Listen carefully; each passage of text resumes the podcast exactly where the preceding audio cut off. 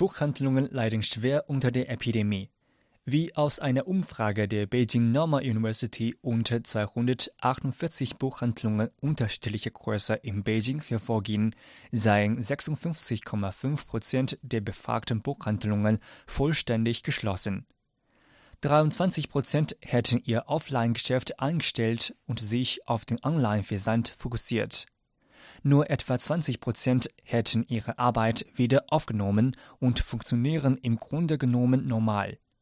Was den Geldfluss betrifft, gaben 48,4 Prozent der Buchhandlungen an, dass sie die ausfallenden Einnahmen für ein bis drei Monate decken könnten. 27,4 Prozent könnten den Verlust aber nur für weniger als einen Monat ausgleichen. Buchhandlungen, die drei bis sechs Monate ausfallende Kosten ausgleichen könnten, belaufen sich auf 17,7 Prozent und jene über sechs Monate auf 6,5 Prozent. Anhand der Umfrageergebnisse wird deutlich, dass die ersten drei Monate für die Existenz der Buchhandlungen entscheidend sind, sagte die Professorin He Qizong von der Beijing Normal University.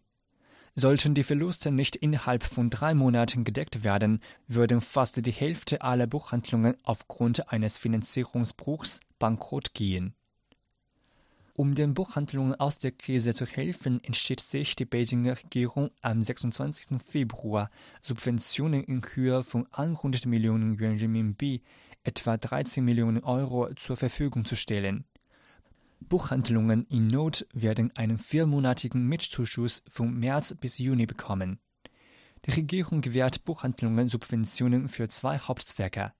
Einerseits ist es eine Notmaßnahme, um diesen Buchhandlungen das Überleben der Epidemie zu ermöglichen. Andererseits versucht die Regierung auch, bei dieser Gelegenheit die Buchhandlungen zur Umstrukturierung und zu einem Upgrade zu bewegen. Buchhandlungen mit einem besonderen charakteristischen Profil werden schwerpunktmäßig von der Regierung unterstützt